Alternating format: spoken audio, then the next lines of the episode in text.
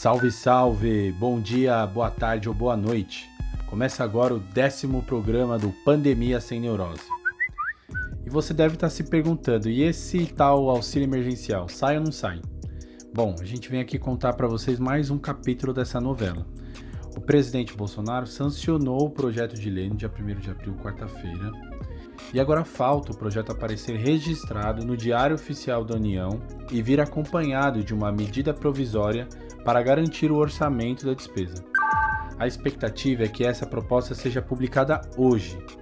Se for publicada, a gente faz um Pandemia Sem Neurose só para contar isso para vocês e para explicar como se cadastrar no programa. Mas até lá não tem jeito, é pressionar o governo para liberar logo, marquem o presidente nas redes sociais e peçam pela liberação.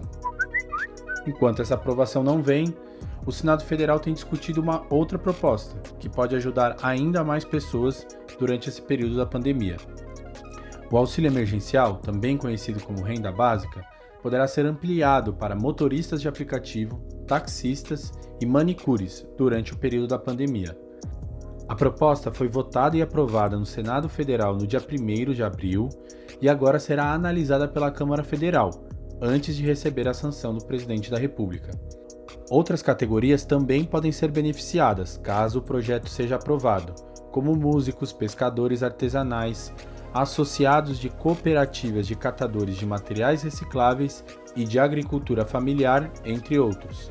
As novas profissões consideradas no novo projeto podem gerar um impacto de até 13,9 bilhões de reais nos cofres públicos brasileiros. O texto também permite que homens, provedores financeiramente da família, recebam o valor de até R$ 1.200. No primeiro projeto, apenas mulheres provedoras da família podiam receber esse valor de R$ 1.200.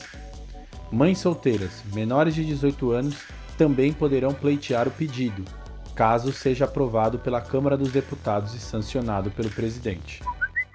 Este podcast é um oferecimento das iniciativas de comunicação Alma Preta, Desenrola e Não Me Enrola e Periferia em Movimento.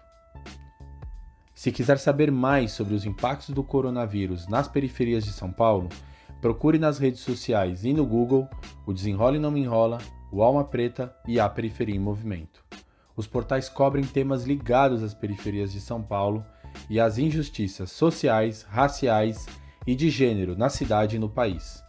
Se você quiser entrar em contato com a gente ou mandar alguma pergunta, mande uma mensagem para o nosso WhatsApp 11 9 5781 6636. E antes que eu me esqueça, meu nome é Pedro Borges e eu sou jornalista do Alma Preta. Abraços e até o próximo Pandemia Sem Neurose.